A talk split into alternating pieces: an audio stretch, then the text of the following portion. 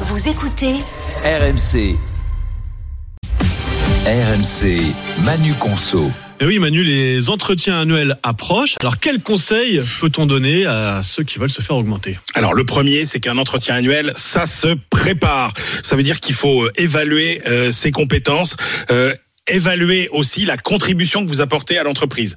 Et en fonction de ça, euh, vous demandez, par exemple, si je partais, quel impact aurait mon départ? Si on me remplaçait, combien on embaucherait euh, le euh, successeur qui prendra euh, euh, mon boulot. Donc c'est important d'avoir une idée de euh, sa valeur, à prendre en compte évidemment aussi la situation financière de l'entreprise. Hein, vous pouvez pas demander des augmentations mirobolantes si vous êtes des entreprises qui sont euh, euh, en difficulté.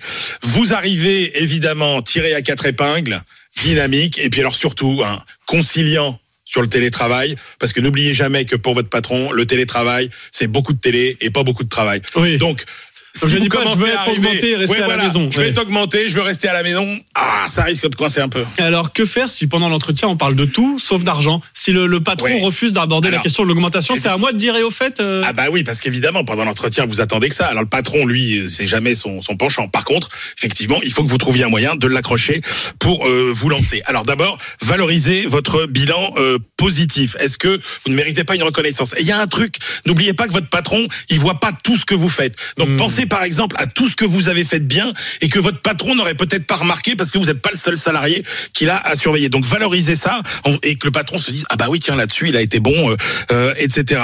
Et puis faites comprendre sur un marché du travail assez tendu que vous pouvez aller voir à l'extérieur euh, et qu'il y a des belles euh, opportunités. Alors surtout ne pas pleurnicher sur son sort, hein, de dire oh là là la vie est chère, l'inflation, euh, Oui, il va vous etc.. dire, vous êtes pas le seul, C'est quoi. pas juste. Voilà, ça le patron il s'en fout, il voit l'intérêt de l'entreprise. Et puis si jamais c'est dur, bah explorez, élargissez les pistes de valeur, de revalorisation. Il n'y a pas que le salaire, hein. il y a aussi euh, par exemple euh, des parties euh, variables. Il y a d'autres avantages sur le poste que vous pouvez obtenir. Je sais pas, peut-être une voiture de fonction, pourquoi pas. Réclamez plutôt une fourchette qu'un montant fixe, hein, entre Mmh. 5 et 15% en général, pour essayer d'obtenir euh, plutôt 10. Et puis si vraiment ça résiste, euh, et ben dites euh, bon l'année prochaine, on peut prendre date.